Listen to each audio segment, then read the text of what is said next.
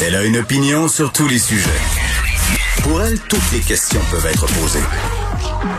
Geneviève Peterson. Cube Radio. Bonjour tout le monde, bienvenue à l'émission. Déjà la fin de cette première semaine de ma rentrée radio, ça a passé très très vite. Évidemment, le temps passe vite en meilleure compagnie, la vôtre et celle de nos collaborateurs. Bien entendu, ils seront là aujourd'hui encore une fois François Lambert, Dany Saint-Pierre, Varda Étienne. Je veux qu'on se parle euh, de Cardi B et d'hypersexualisation des jeunes filles. Euh, depuis quelques jours, on en parle dans les médias, euh, notamment parce que Joe Biden, qui a d'ailleurs été couronné au grand chef, c'est lui qui va se présenter à la course contre Donald Trump, a invité les jeunes, en fait Cardi B, a incité les jeunes à aller voter et ça a choqué bien des gens parce que soyons honnêtes, Cardi B, c'est quand même euh, une star du hip-hop haute en couleur. C'est une ancienne danseuse nue.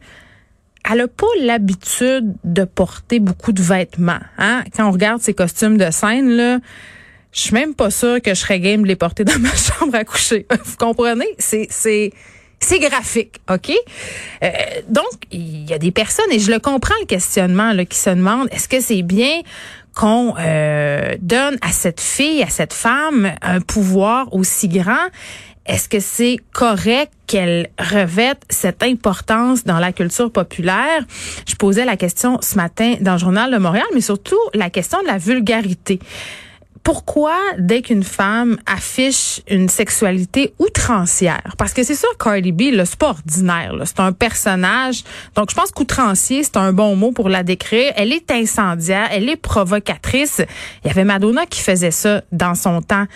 Maintenant, on va, on pousse un petit peu le bouchon plus loin. Évidemment, la plupart des pop stars sont très, très, très sexy, dansent de façon suggestive, mais Cardi B, quand même, a un passé louche, euh, traîné avec des gangs de rue, a fait la promotion d'une certaine criminalité. Donc, est-ce que c'est correct euh, qu'elle soit associée comme ça au Parti démocrate? Bon, on peut se poser la question, mais quand même, est-ce qu'elle est vulgaire? Moi, c'est là un peu où je débarque un peu.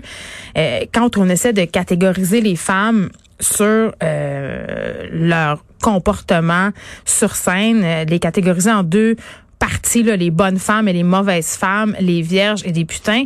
Et ça dit grandement quelque chose à propos de notre rapport au corps féminin, encore une fois on sépare vraiment les femmes qu'on veut présenter à sa mère et les autres qu'on cache dans le garde-robe, mais hein, devant lesquelles souvent on aime bien se tripoter. C'est ce que je dirais. Euh, puis bon, là, je dis ça et vous vous dites, mais là, Geneviève, t'as des filles. Tu voudrais-tu que tes filles se dandinent comme Cardi B sur une scène habillée avec un, hein, un, des bobettes pas de fond?